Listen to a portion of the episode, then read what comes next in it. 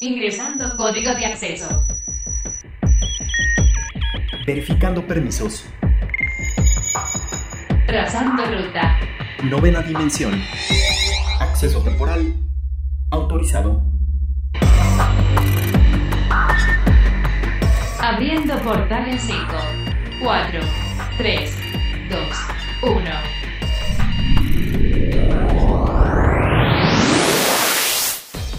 Hoy en la novena dimensión, estos son los datos que tienes que saber.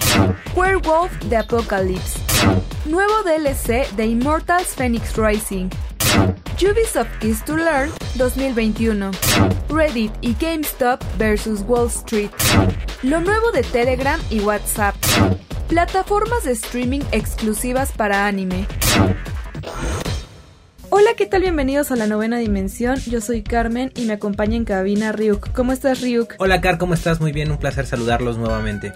Recuerden que nos pueden escribir al hashtag novena dimensión o a nuestro Twitter que es arroba carpam13 y arroba Ryuk1505. Portal Gamer. Y seguimos con los estrenos y las noticias sobre los videojuegos en el 2021. Y pues bueno, les queremos platicar de un juego que se estrena ya en muy poco tiempo. Este juego es el de Werewolf de Apocalypse, que es un lanzamiento ya muy reciente. Que la verdad creo que pues es estos títulos que, que nos remontan mucho a un mundo ficticio y a la vez muy terrorífico. Lo interesante de este juego es que está basado en un juego de rol pero como antes se jugaban, ¿no? Eh, los juegos de rol tienen sus inicios. No sé si recuerdas esto, Car, que los juegos de rol eran como alguna vez lo vimos en la serie de The Big Bang Theory, donde literal te sentabas un grupo de amigos y había alguien que dirigía la historia. Y él mismo iba narrando, te iba diciendo y mediante un papel y un lápiz iba como anotando el avance de cada uno de los personajes, etcétera, etcétera. Entonces, en base a esto, es que acaban de desarrollar o va a estar desarrollado este nuevo juego de Werewolf. La verdad es un título del cual yo no había escuchado, pero la temática me parece muy interesante, ya que el personaje principal, digamos que su misión dentro de este título es acabar con todo este mundo supernatural, desde licántropos y varias de las criaturas, pues, mm, pues digamos que son muy tenebrosas y supernaturales que tienen poderes extracorpóreos y de hecho me recuerda un poco a la serie esta de Supernatural de estos dos hermanos que van y están como que buscando demonios, se encuentran con fantasmas y entes. Siento que tal vez puede ser un poco por ese ese lado y pues bueno, si a ustedes les gustan muchísimo los títulos de pues de vampiros, hombres lobo y de andar cazando y buscando este tipo de criaturas, pues definitivamente este juego es para ustedes. En el teaser de hecho nos dejan ver un poco de lo que va a ser la jugabilidad y el diseño del personaje que es bastante interesante porque en efecto es un hombre lobo. Entonces lo que está más interesante de este juego es que realmente tú puedes estar cambiando siendo literal un lobo y de repente eh, puedes hacer esta metamorfosis y ya convertirte en un humano para seguir haciendo pues obviamente todas estas misiones que, que vamos a tener aquí, pasar todos por todos estos puntos extraños y pues va a ser interesante ver cómo te vas a convertir en un hombre lobo. Ya teníamos algún tipo de juego de seres de la noche desde hace muchos años, pero ahorita el que está sonando más fuerte es uno que se llama Vampire y de hecho también dentro de poco tiempo se va a estrenar un nuevo título de esta saga de Vampire que se va a llamar The Masquerade. Sí, también de hecho Resident Evil Village, que está muy dentro de esta temática, pues bueno, no nos deja ver que al menos todos estos seres y entes nocturnos están volviendo a ponerse de moda y, muy gustosos de recibirlos porque siempre es muy entretenido poder jugar como ellos o cazándolos, ¿no? Entonces, pues bueno, toda esta nueva oleada de criaturas nocturnas y vampiros vuelve a nosotros y pues bueno, aquí hay un título más que van a poder jugar muy pronto. Este se estrena el 4 de febrero, así que estén muy pendientes porque ya estamos a nada. También otro de los estrenos más recientes es a partir del lanzamiento icónico de Ubisoft que es de Immortal Phoenix Rising, que es un título bastante peculiar que de hecho la misma revista Forbes, ya lo comentábamos aquí en la, en la novena dimensión, hizo un poco la referencia en que era como un híbrido entre Zelda y Assassin's Creed. Entonces como que digamos que es algo muy revolucionario por parte de Ubisoft y que le ha estado metiendo muchísimas actualizaciones y ahora aumenta un nuevo DLC, el cual pues bueno lleva el nombre de New God y este DLC lo interesante es que es digamos como un tipo de expansión que nos va a permitir jugar nuevas cosas y vamos a tener una nueva tarea dentro del mismo. Vamos a tener diferentes pruebas de los olímpicos que pues bueno van a tomar lugar dentro del panteón griego. Es algo muy interesante porque también parte de lo que tienen mucho los juegos de Ubisoft son sus gráficos y los escenarios que nos, que nos tienen, lo cual está bastante interesante y muy, muy peculiar poder ver todas estas gráficas, digo, de un poco más fantástico porque digamos que las gráficas no son tan realistas como por ejemplo en Assassin's Creed, pero definitivamente se puede ver el toque griego dentro de las mismas. También en este mismo, digamos, DLC va a haber mejoras del mismo juego donde vamos a poder romper campos de Immortal, que es como una mejora para, para correr con Atenea. También vamos a poder contar con la fuerza colosal, eh, que es una mejora directamente de Hércules. Y también vamos a tener la racha de viento y el cambio de eósforo, donde vamos a poder cambiar de lugar eh, un señuelo por un trozo de estamina. Entonces, pues bueno, son nuevas actualizaciones que tienen.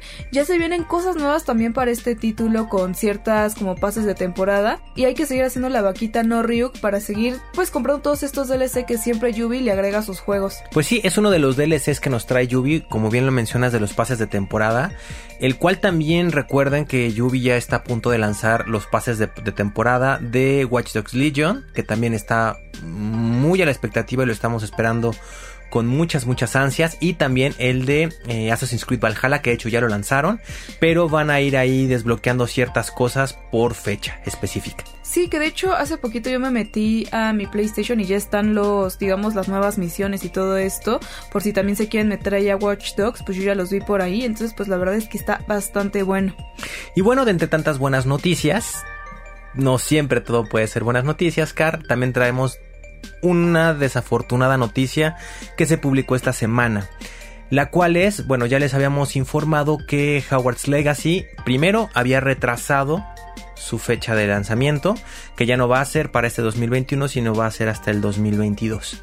Pero otra de estas noticias es que desgraciadamente al parecer no se va a lanzar ni para Xbox One ni para PlayStation 4. Esto obviamente tomando de ejemplo lo que le pasó a Cyberpunk.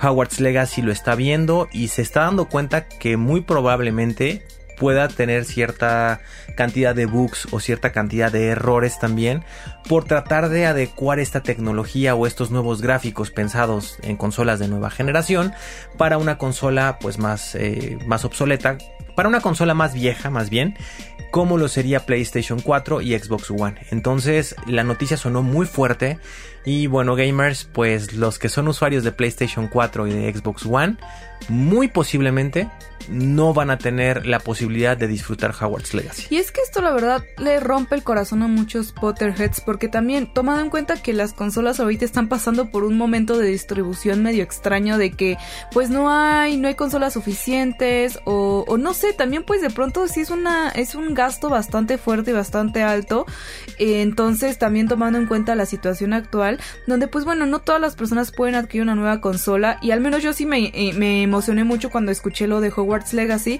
porque sabía que dentro de la consola de PlayStation 4, que es la que tengo, lo iba a poder jugar y de verdad enterarme de que la posibilidad de no poderlo jugar si es que no tengo una consola de nueva generación me entristece, pero por otro lado pues hay que dejar el dedo en el renglón porque Cyberpunk vino a moverle pues ahora sí que las ideas a muchas personas y decir, oye mira, le pasó esto a este desarrollador, se les está viendo muy difíciles, está teniendo muchísimos problemas hasta legales, mira, nosotros no vamos a tener ese mismo error y se agradece muchísimo que estén poniendo cartas en el asunto y no se quieran arriesgar, sobre todo porque sabemos que el juego de Hogwarts Legacy va a ser un título de mundo abierto donde nos prometen muy buenas gráficas, muy buenos escenarios y quizás puedan causar esa decepción en usuarios de consolas más bajas. Entonces, qué bueno que están tomando acción. Desgraciadamente, pues bueno, los que tenemos consolas pues más retrasadas o que no hemos podido conseguir las nuevas, sí vamos a poder resentir un poco este lanzamiento, pero déjenme decirles que esto no es tan triste porque tenemos tiempo para ir haciendo el ahorro para comprarnos la nueva consola porque ya sabemos que pues también se retrasó el estreno de este título hasta el 2022, entonces tenemos todo un año para empezar a ahorrar y comprarnos tanto el juego como nuestra nueva consola. Así, bueno, ya nos tendremos que esperar hasta el 2022 para ver esta conclusión.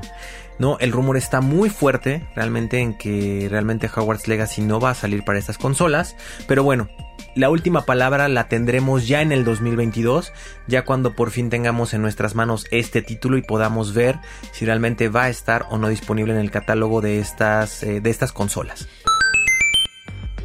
Y Ubisoft, además de ser un gran desarrollador de juegos, también está proponiendo una serie de presentaciones digitales y esta vez hizo una presentación enfocada a los videojuegos y la educación. Sabemos que ya poco a poco los videojuegos están tomando un lugar muy importante dentro de la sociedad en ámbitos como los deportes, como la educación, el entretenimiento, una profesión incluso como el streaming, los desarrolladores de videojuegos, las carreras, en fin, ya hay muchísimas cosas que giran en torno de los videojuegos y también pues las prácticas de poder enseñarle a chicos y grandes por medio de los videojuegos creo que es una gran eh, es una gran estrategia. Y de esto trató Kiss to Learn que fue esta presentación muy enfocada a la educación y los videojuegos. Este evento lo llevaron a cabo profesionales de esta área. Tuvimos a Maxine Durand que es director mundial de diseño de Ubisoft Montreal. También estuvo Andrea Jordan que es la vicepresidente de programas de Girls Who Code que esto también es muy importante.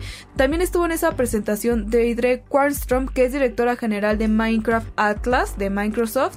Y también tuvimos por allí a Shaneila Saed, ella es jefa de educación en Nuki y directora del Digital Schoolhouse. La verdad es que estos profesionales estuvieron debatiendo diferentes temas de cómo poder educar por medio de los videojuegos. Hablaron también muchísimo sobre Minecraft, que ha sido una herramienta muy importante para educar a los pequeños de pues diferentes materias, ¿no? Cuestiones físicas y muchas otras otras situaciones.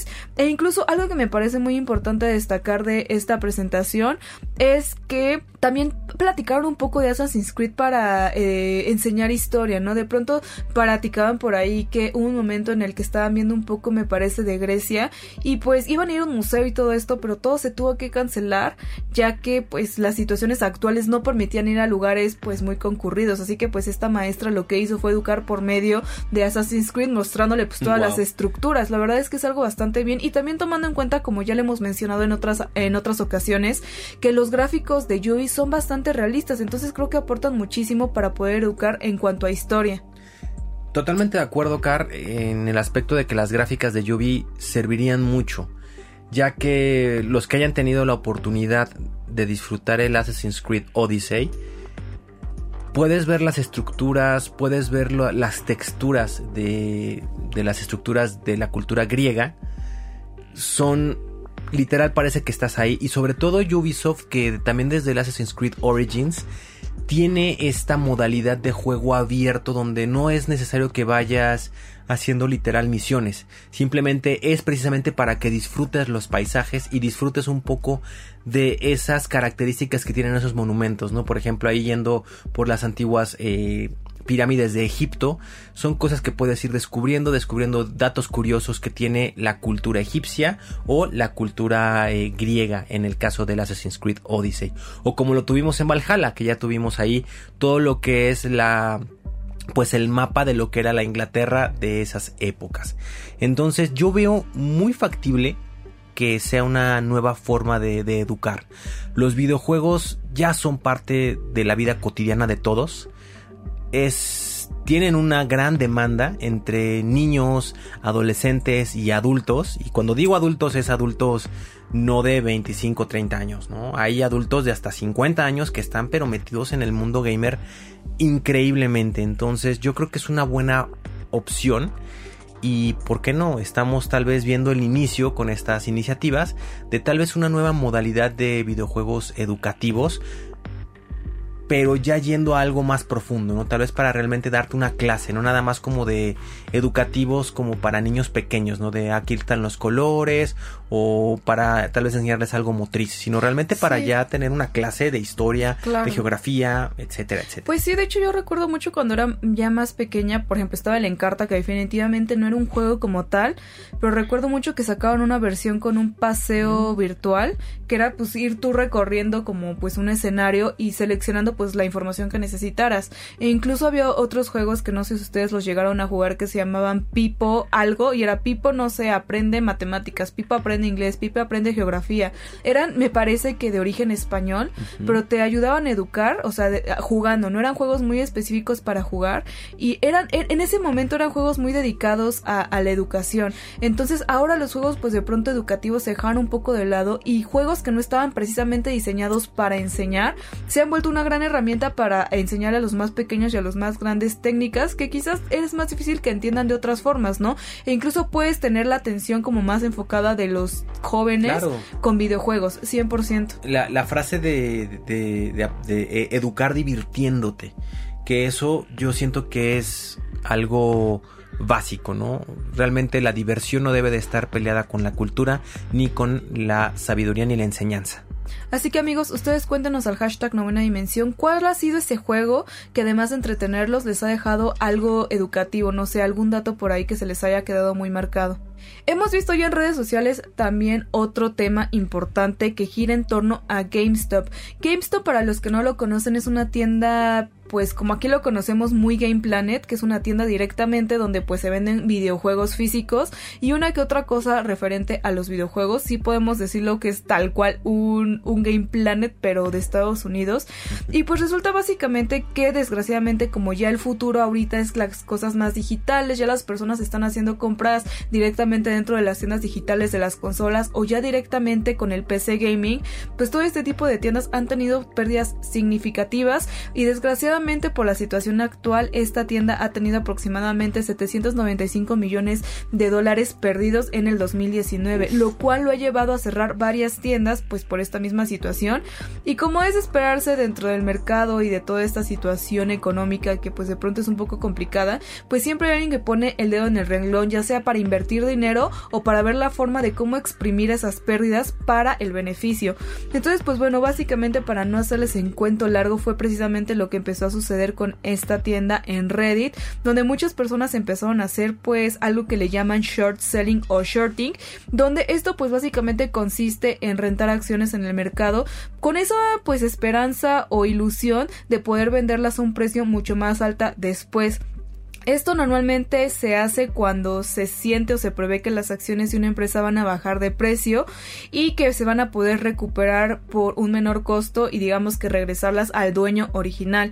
Pero ahora, ¿qué pasa si en lugar de bajar el precio de las acciones aumenta, no? Como que de pronto está como muy raro. Y es que digamos que ahí está la apuesta que hace que quienes se dedican a esta, pues esta práctica, le, pues los precios de acciones suban y van y vayan a tener pérdidas considerables. Ya sabemos que el mercado es un ir y venir y pues es básicamente lo que ha pasado. Entonces digamos que justamente hablando ya de todo esto y poniéndolos un poquito en contexto de esta situación financiera que pues es mucho más profunda, pero no vamos a entrar tanto en detalle, sucede que Wall Street decidió pues apostar por GameStop, pero precisamente no porque lo quisiera ayudar, sino porque pues ahí ve una oportunidad de, de, de hacer todos estos movimientos para sacar un beneficio propio, ¿no?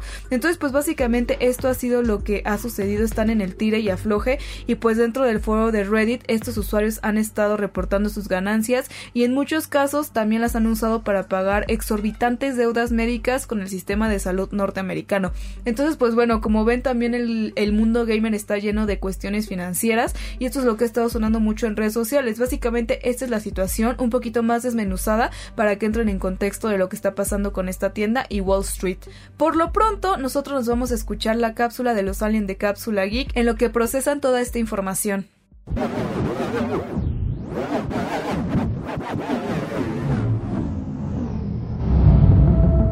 Hola Car, hola Ryu, ¿cómo están mis amigos de la novena dimensión? Yo soy Ro, uno de los aliens de Cápsula Geek y hoy les vengo a contar que hace unos días estaba en la nave cuando recibí una llamada de la base central, en donde mediante el streaming me puse al corriente de lo que pasaba en otras galaxias y cómo iban las misiones de nuestros compañeros. Al terminar me di cuenta que no era lo mismo ver las bitácoras que grababan en video los demás aliens a platicar con ellos en vivo. Se sentía como una mejor experiencia, algo más real. Entonces entendí por qué los terrícolas cada día prefieren más ver streams en tiempo real a ver videos ya grabados.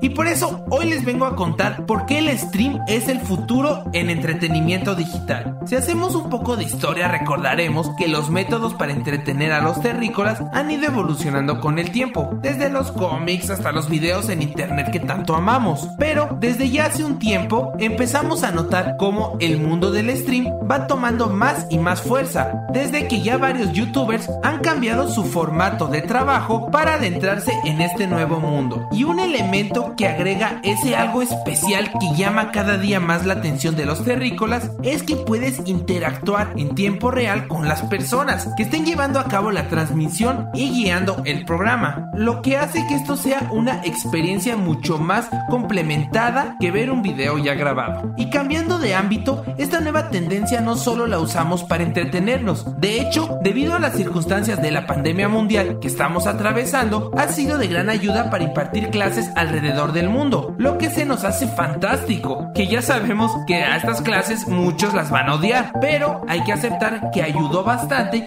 a evitar contagios. Pero ¿el stream va a sustituir a los otros medios de entretenimiento por completo? La respuesta es no. Obviamente es un fenómeno a nivel mundial muy novedoso, pero aún así siempre se va a seguir consumiendo material audiovisual no forzosamente en vivo. Pero es verdad que va a atajarse una buena rebanada del pastel, lo que lo vuelve un negocio muy rentable. Y bueno, terrícolas, ya me voy despidiendo que tengo muchas ganas de transmitir en vivo desde un agujero negro en mi canal de Twitch. Y va a estar algo difícil encontrarlo porque como todos sabemos no estamos en temporada de agujeros negros. Pero antes les quiero hacer una pregunta. ¿Ustedes creen que el stream vaya a ser el medio de entretenimiento audiovisual por excelencia del futuro? Recuerden que pueden comunicarse con nosotros usando el hashtag la novena dimensión en Twitter o escribiéndonos a nuestra página arroba Cápsula Geek MX. También estamos en YouTube como Cápsula Geek.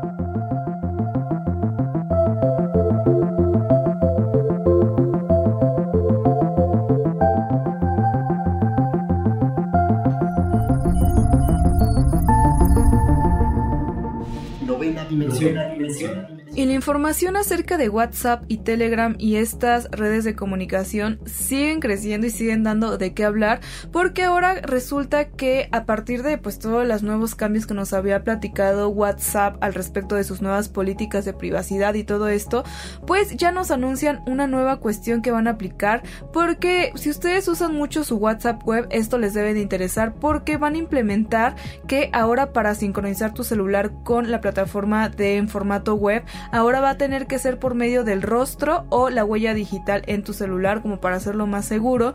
Y pues esta es una nueva implementación que tienen, yo no sé qué tan útil o qué tan bueno vaya a ser porque pues ahora es todavía agregarle más cambios y más cosas nuevas, casi que siento que están creando una nueva aplicación. Y también pues bueno, lo que también mencionan es que esto va a estar únicamente disponible para los dispositivos que tengan la compatibilidad del reconocimiento biométrico, pues porque pues lógicamente no todos los dispositivos lo pueden hacer. Y lo mismo con la huella digital. La verdad es que WhatsApp simplemente sigue cambie y cambie y cambie sus cosas. Digo, entiendo que quizás es como parte de una innovación, sin embargo creo que ya es demasiado. Así es, simplemente son más protocolos, obviamente con el fin de proteger mejor la información ya que obviamente sabemos que un código QR como en la actualidad está funcionando la aplicación de WhatsApp web, pues cualquier persona lo puede hacer, ¿no? Yo puedo tener sin ningún problema o puedo sacarle ese código, ese código QR, copiarlo y acceder sin ningún problema o incluso también muchas personas no cierran la sesión y dejan abierta la sesión de WhatsApp Aunque me parece que no puedes tener más de una sesión abierta, o sea, si tienes en una computadora, por ende no puedes abrirla en otra hasta que cierres sesión en la anterior. O sea, yo de que lo he tratado de que de pronto quiero abrirla en sesión en, otra computadora, no me lo permite hasta que directamente de la plataforma de WhatsApp cierre eh, pues el dispositivo en el que está para darlo de alta en otro. Claro. Entonces, la finalidad de estas nuevas medidas, ¿no? Sobre todo de la huella es precisamente un paso antes de poder acceder a escanear el código QR. Entonces, antes de que se active, vas a tener que pues desbloquear con tu huella dactilar y ya vas a poder escanear el código QR. Ese es un paso más, pero pues es para asegurar un poco más la privacidad. Sí, pero o sea, tomando en cuenta que ya no se nos vienen los cambios de políticas, ahora todavía el cambio de esto, siento que quizás se debieron haber esperado un poco más antes de sacar esta nueva iniciativa. O sea, como que ya nos, ah, ya nos anunciaron como todo esto de, compartir datos, que independientemente que ellos hayan mencionado que no es que nos estén espiando o escuchando nuestra información, de todas formas no nos da seguridad el saber que nuestros mensajes y nuestra información se esté guardando en otro lugar compartido con Facebook. Seguramente no da seguridad. Y ahora esto, o sea, como que solo estarle sumando y sumando y sumando nuevos cambios a una plataforma, creo que no es la mejor estrategia y que de hecho pues el mismo WhatsApp ya ha perdido usuarios por estas mismas situaciones. Entonces creo que WhatsApp debería ser cuidadoso con tanto cambio y tanta cosa que está haciendo. Quizás lo debería hacer con moderación y dejar que las personas asimilen poco a poco los cambios. O sea, de pronto siento que es un bombardeo de cambios y de cosas nuevas que quizás no sea tan bien recibido por muchas personas. Entonces, no sé, creo que por parte de WhatsApp deberían meter un poco el freno porque al rato yo creo que ya ni siquiera se va a llamar WhatsApp. Sería interesante ver cómo le podrían poner, ¿no? A este, desarrollo de una nueva aplicación. Y pues no, no lo sé, Car, tal vez para allá van, ¿no? Tal vez es una forma en la que vayamos viendo tal vez la desaparición de WhatsApp y posicionando una nueva red, una nueva red social de mensajería instantánea, pues más actual, más moderna y pues que te permita otro tipo de, aplicaciones para tu vida cotidiana en cuanto a comunicación. Y sí, porque resulta que también por ahí Telegram no se quedó dormido y sabe muy bien qué es lo que tiene que hacer para que los usuarios que están saliendo de la plataforma de WhatsApp decidan directamente irse a Telegram, porque también ahora ya dentro de todas estas actualizaciones y todas estas novedades Telegram nos acaba de decir dentro de su blog oficial que a partir de no, que ya está disponible, que ya está disponible la, la exportación de WhatsApp e importación dentro de la plataforma de Telegram de los mensajes, videos y los chats, lo que quiere decir que no vas a perder tu información si decides dejar WhatsApp porque lo vas a poder transportar a Telegram. También si tienes Signal va a ser el mismo caso, pero creo que Signal no es tan conocido a, por ahora como WhatsApp. Entonces simplemente lo que Telegram dice o ofrece es que vas a tener que pasar uno por uno de tus contactos o de tus conversaciones, que esto pues bueno, creo que es lo tedioso, pero creo que puede ser selectivo en qué conversaciones o qué grupos vas a querer exportar. Si estás en, tu celular, lo que vas a tener que hacer es ir directamente a la conversación con la persona que quieras o al grupo y pues en la configuración de ese grupo o de ese chat decir que lo quieres exportar y te va a dar la opción de Telegram. Entonces lo vas a poder exportar y lo vas a poder llevar allá. Creo que esta es una buena opción porque si ahorrarle a muchas personas ciertas, ciertas cosas y van a poder salvar muchísima información. Va a ser algo interesante de ver eh, eh, esto, Car, tomando en cuenta de que al menos en lo que va de enero, en lo que va del 2021, eh, Telegram reporta que ha aumentado mm, en 100 millones de usuarios. Entonces, sería interesante ver este tráfico de datos de esas 100 millones de, personas nuevas, que obviamente están emigrando de una de una plataforma a otra y pues ver también el impacto que esto le va a generar a Telegram, ¿no? O sea, tener este tipo de sustentabilidad con tantos usuarios nuevos más los que se vayan a ir sumando, va a ser interesante y ver si Telegram realmente va a poder también soportar o tener esta pues esta nueva demanda y volverse a catapultar como en algún momento lo fue. Yo recuerdo que hace aproximadamente 7, 8 añitos más o menos, Telegram, cuando, cuando se dio a conocer, al menos aquí en México, pues sí yo tenía varios amigos en los que teníamos WhatsApp y tenías Telegram. Entonces obviamente te dabas cuenta que, pues sí te dabas cuenta que los pros de tener Telegram también eran bastantes. Obviamente te, te inclinabas más por WhatsApp porque obviamente era más común y todo el mundo tenía WhatsApp, no todo el mundo conocía Telegram y también tenía muchos detallitos por ahí raros Telegram, sobre todo si no tenías un celular de buena capacidad. Sí como que tenía algunos issues este Telegram con este tipo de, de, dispositivos. No sé, a mí yo sí llegué a tener Telegram y a mí en verdad sí me gusta más Telegram o me gustaba, la verdad es que ya tiene mucho tiempo que no descargo Telegram porque nadie lo tenía, o sea, era como que tres amigos en Telegram y 50 en WhatsApp, entonces pues terminé cerrando Telegram porque no tenía caso, incluso los, hasta los mismos amigos que tenía en Telegram pues ya estaban en WhatsApp, entonces no hacía mucho sentido, pero pues digo, va a sonar un poco superficial, pero los las imágenes que tenía y todo lo que puedes compartir ahí a mí se me hacía mucho más lindo, mucho más padre y entretenido a comparación de WhatsApp y sobre todo porque tenía pues un encriptado mucho más complicado que WhatsApp, entonces por seguridad también prefería Telegram, pero pues bueno, desgraciadamente las personas decidieron irse por WhatsApp y pues bueno, ahora resulta que WhatsApp pues ya no ya, ya no tiene las mismas políticas con las que inició. Entonces, pues creo que esto está poniendo en complicaciones a WhatsApp. No sé qué tenga en mente este Mark Zuckerberg porque definitivamente no estoy muy segura si lo que planeando o lo que estaba buscando es lo que está alcanzando o logrando con estas nuevas políticas. Entonces, pues habrá que ver qué tanto le está conveniendo esta nueva esta nueva estrategia o quizás por otro lado me arriesgaría a decir que quizás ya quiere sacar a WhatsApp del mercado y enfocarse directamente en Facebook y en Messenger. Yo pienso muy parecido a ti, Car, también yo creo que ante toda esta situación, lo único lógico que se me ocurre es pensar que tal vez él también ya está como tratando de deshacerse de WhatsApp y tal vez darle cabida ya sea a una nueva o como bien lo mencionas tal vez migrar todo a, Messenger porque últimamente también Messenger como que ha estado ya muy presente otra vez donde ya te permite sincronizar más cosas sincronizar más con no solamente tus contactos de Face sino también con todo lo que tengas en tu teléfono etcétera etcétera. Entonces eh, puede ser que por ahí vaya o que termine fusionando el servidor de WhatsApp con el de Messenger para hacer un gran servidor o una gran aplicación que eso estaría interesantísimo poderlo ver. Habrá que ver qué pasa en algunos años, por lo pronto también recordarles que inicialmente los cambios de políticas se estaba previsto para febrero, sin embargo se aplazó y ahora vamos a poder encontrar hasta un poco después del 15 de mayo, así que pues estén tranquilos, en febrero todavía estamos seguros, pero definitivamente si vayan pensando si van a aceptar las políticas o si no, a qué otra plataforma se van a mover. Plano paralelo. Y es bien sabido por todos que en estos últimos años las plataformas de stream están con todo. Estamos ya, incluso yo me atrevería a decir un poco hasta saturados porque tenemos demasiadas plataformas de streaming. Y bueno, no conformes con esto, ahora también vamos a tener, o ya tenemos desde hace un ratito, pero en estos últimos tiempos han estado muy muy muy presentes y son las plataformas de stream, pero dedicadas única y exclusivamente a anime. Las dos principales que podemos tener aquí en, México es obviamente Crunchyroll, que esa es la primera opción por, por default, ya que aquí podemos encontrar mucho del anime que se está viendo en Japón y no tienes que esperarte meses o incluso años a ver cuándo lo van a traer aquí en Crunchyroll.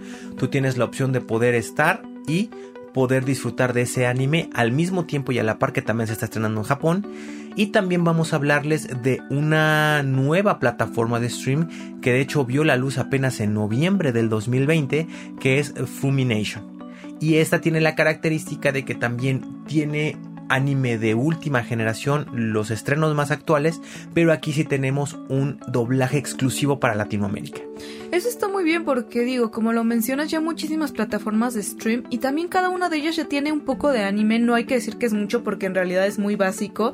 También de los pioneros que trajo anime fue Netflix, Netflix fue de los primeros que, que metió varios, varios géneros de, de, de, video dentro de su plataforma, desde películas de terror, cine infantil, eh, comedias románticas, series, también después nos trajo el anime y ahora pues bueno, ya que esté enfocado directamente a anime, creo que eso es muy bueno y que tenga un doblaje directamente latinoamericano, pues también se agradece muchísimo, porque de pronto a veces escucharlo en japonés, pues sí está muy bien, pero de pronto si lo quieres escuchar como más digerido, pues está este idioma y a veces también el idioma español sabemos que no va con nosotros porque pues seguramente tiene unos modismos muy distintos y otra forma de expresarse que no va con nosotros ni con nuestras raíces, ¿no? Entonces siempre se agradece que tenga un doblaje más enfocado a nuestra cultura y con expresiones incluso que usamos más cotidianamente. Entonces creo que esta es una buena plataforma y sobre todo que reúna los animes más icónicos y nuevos para explorar directamente en esa plataforma. Así, Si ustedes han tenido la oportunidad de navegar, sobre todo por Crunchyroll, yo tiene poquito que descargué esta aplicación y estaba viendo ahí, tiene planes muy interesantes y también otra de las características más importantes que tiene Crunchyroll es que si tú estás viendo una serie de estreno en Japón, simplemente te tienes que esperar una hora a que haya terminado la emisión en Japón y ya la tienes de estreno para ir a la par aquí en Crunchyroll, lo cual está increíble. Los precios son bastante accesibles a, lo que es los costos de stream, tomando en cuenta de que Crunchyroll tiene un precio de su membresía más baja de 99 pesos y la más alta de 150 160 pesos. Es algo obviamente bastante interesante, Car, y bueno, poderte sumergir en el mundo del anime y abrir muchísimo tu panorama, sobre todo a los que somos fanáticos del género, no esperarte a ver qué te llega para acá, sino realmente poder tener un gran catálogo, leer obviamente la sinopsis y poder tener estas oportunidades de poder maratonear, ¿no? Esta, esta, este tipo de, de series de anime y pues eso se me hace a mí increíble tener esta posibilidad. Fumination es algo que no conozco todavía al 100%, pero al menos entró muy fuerte aquí a Latinoamérica y sobre todo a México, porque obviamente ellos presentaron la serie de Attack on Titan, que sabemos que ahorita es una serie que está pero con todo, está en tops, está en trending dentro de las series de anime y lo más interesante es con las voces y con el elenco de voces que pudo presentar Fumination para eh, presentar Attack on Titan. Entonces nos seguimos abriendo muchísimo de esta baraja de posibilidades para poder disfrutar de anime. Obviamente, como bien lo mencionas, Car, no de, no de, no demeritar a las que ya tenemos. Sobre todo que Netflix está posicionado muy fuerte y yo creo que sí le van a tardar un poco en pelear a Netflix por el simple hecho de que es más factible que muchas personas que no son fanáticas al 100% de anime tengan Netflix y de vez en cuando puedan adquirir, puedan comenzar a ver una serie de anime sin saber lo que, es, lo que el anime eh, significa. Y tenemos el caso más reciente como por ejemplo los siete pecados capitales, los seven este, Nanatsu no Taisai, sabemos que así pasó, mucha gente empezó a verla sin saber lo que es un anime y pues les gustó y pues es una serie y es que estas aplicaciones en realidad son muy de nicho o sea yo no me imagino que alguien que no consume mucho anime y contrate un plan de estos porque justamente es de un sector muy específico entonces si no eres como fanático de del anime así muy muy muy digamos, muy clavado, pues definitivamente no va, no va a ser una de las opciones. También que, pues bueno, ya hay demasiadas eh, plataformas de streaming y creo que ahora sí tenemos que hacer una elección muy pensada y muy enfocada a nuestros gustos y, y lo que realmente consumamos, porque pues imagínate si pudiéramos pagar todas y sería un gran, digamos, una gran cantidad de dinero, ¿no? Mencionas que cuesta 150 la más alta, pero pues tomando en cuenta si se ponen a sumar las que, las todas, todas las que existen, pues bueno, no sería una inversión bastante alta. Eso es algo, Car, que tiene mucho sentido y que yo creo que sí, ahorita toda la gente tiene que realmente ponerse a pensar. ¿Cuántas plataformas de stream realmente hay? Hablándote ahorita al menos México. Es que muchísimas. Sabemos que está Netflix, Disney Plus, Claro Video, que también es de las que estuvo viejitas. Amazon Prime. Amazon Prime. Tenemos Blim TV, que sabemos que esa es como la más pero relegada, tiene, pero o sea, a final tiene. de cuentas está ahí. Acaba de salir una que es Stars Play. Ahora súmale estas dos. Estas dos también por ahí. Paramount Pictures ya tiene su, su canal de stream. HBO, o sea, se te va llenando, llenando, llenando y como bien dices, ¿no? Llega un momento en que dices, a lo mejor yo las quiero todas porque todas son una buena opción. Sí, Pues, y sobre todo súmale, el ¿no? problema es que están divididos, o sea, pues ya si nos vemos un poquito más específicos, de pronto, por ejemplo, en Netflix encontrabas películas de todo, de HBO, de, Parama- de Paramount, también encontrabas de Disney, y ahora como se están dividiendo, pues casi que tienes que ser fanático de uno solo para poderlo adquirir, ¿sabes? Entonces se está dividiendo muchísimo, entonces... Pues no sé, sí deberían hacer algunos deals porque se está cerrando muchísimo el mercado, como que está ya siendo muy específico y por ejemplo Netflix ya le está apostando directamente a sus a sus producciones, sin embargo, pues son producciones que no conocemos como usuarios y que no sé qué tanto te puedas arriesgar al ruedo a tener eh, pues series totalmente nuevas desconocidas y contratar un servicio así, ¿no? Suponiendo y dado el caso de que de pronto solo Netflix se dedique a su contenido, hablando de que pues las demás empresas están generando sus propias plataformas. Entonces, pues no sé, esta cosa se está dividiendo muchísimo y pues ahora sí que un de Tin Marín de Doping Web para saber cuáles contratar. es, es complicado, es complicado porque obviamente tenemos una gran, gran, gran cantidad de, de, de catálogo, pero también me pone a pensar esto, ¿no? Si ahorita tenemos al menos Crunchyroll y, y Funimation, hay por ahí más, obviamente.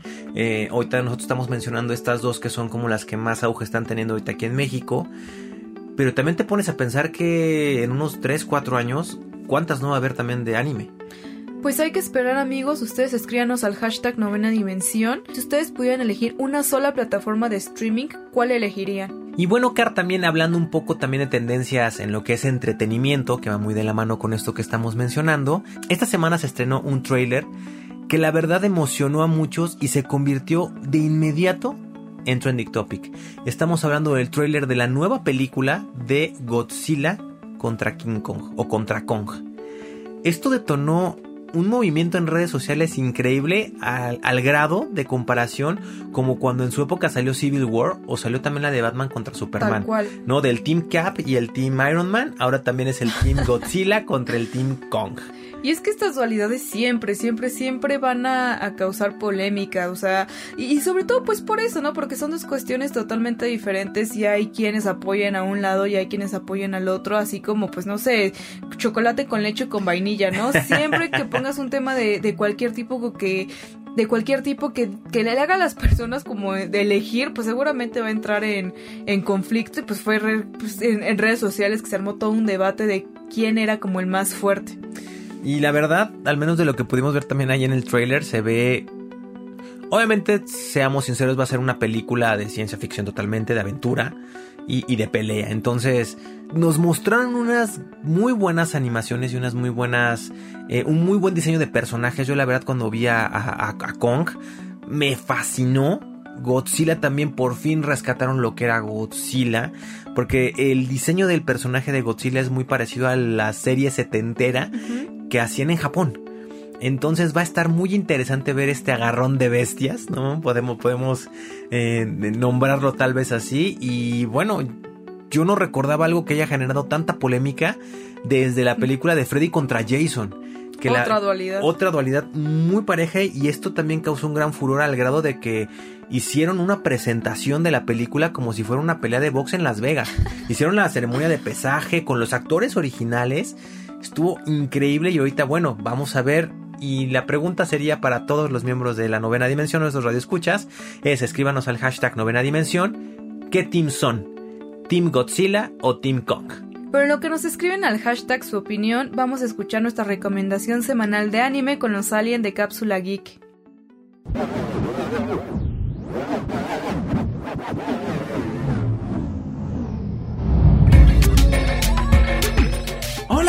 Hola Ryu, ¿cómo están? Yo soy Eduardo, uno de los aliens de Cápsula Geek y estoy muy gustoso de regresar a la novena dimensión. Les vengo a recomendar un anime que me gustó mucho y creo que a varios terrícolas que nos escuchan el día de hoy también les puede gustar. El anime se llama Seishun Butayaro o La Senpai es una conejita como fue titulada en nuestra región. Yo sé que el nombre es un poco raro, pero quédate a escuchar que estoy seguro que no te arrepentirás. En un principio se creó como una serie de novelas ligeras japonesas escrita por Hajime Kamoshida e ilustrada por Keiji Mizoguchi, publicado a través del editorial ASCII Media World, quienes han publicado 11 volúmenes desde el 10 de abril del 2014 bajo su sello Dengeki Bunko. Su recepción fue tan buena que salió una adaptación a serie de anime en octubre del 2018, producida por Cloverworks en Japón. Más tarde llegó una adaptación de película de anime que se estrenó el 15 de julio de 2019 en Japón. La trama gira alrededor de Asusagawa Sakuta, el cual alberga una mala reputación luego de presuntamente hospitalizar a tres personas. Sakuta intenta mantener un perfil bajo hasta que un día su vida da un giro inesperado cuando conoce a la actriz adolescente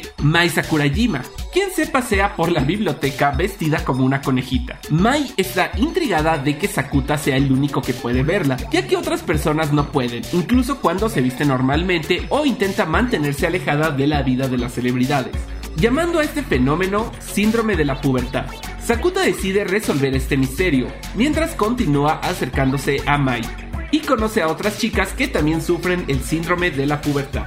Pero esto es solo el comienzo de una gran serie de historias que se van contando y es que cada arco argumental agarra alguna teoría científica del existencialismo y la aplica en una historia que envuelve a nuestros interesantes personajes. En lo personal me divertí mucho viéndola. Es una serie muy graciosa y al jugar con las reglas de la realidad, siempre estás a la espera de ver qué problema tendrán que resolver ahora. A pesar de que llega a tener algunos momentos tensos, en general es una serie muy tranquila y seguro te servirá para relajarte un rato. Si esto te interesó, no dudes en verla, estoy seguro de que te encantará. Y esa fue mi aportación de la semana, terrícolas. No olviden contarnos si ya vieron este anime y qué les pareció. Saben que pueden comunicarse con nosotros a través del hashtag novena dimensión o en nuestra página de Twitter arroba cápsula geek mx y en YouTube donde estamos como cápsula geek.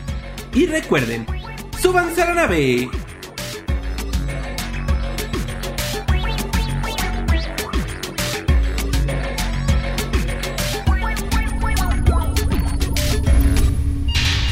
Alerta de acceso. Alerta de acceso. Novena dimensión. Novena dimensión. Alerta de acceso. Alerta de acceso. Acceso temporal. El portal está comenzando a sonar y eso quiere decir que ya está por cerrarse. Nosotros nos escuchamos mañana en punto de las 6:10 de la mañana. Bye. 3, 2, 1. Cerrando portal. Novena dimensión. Novena dimensión.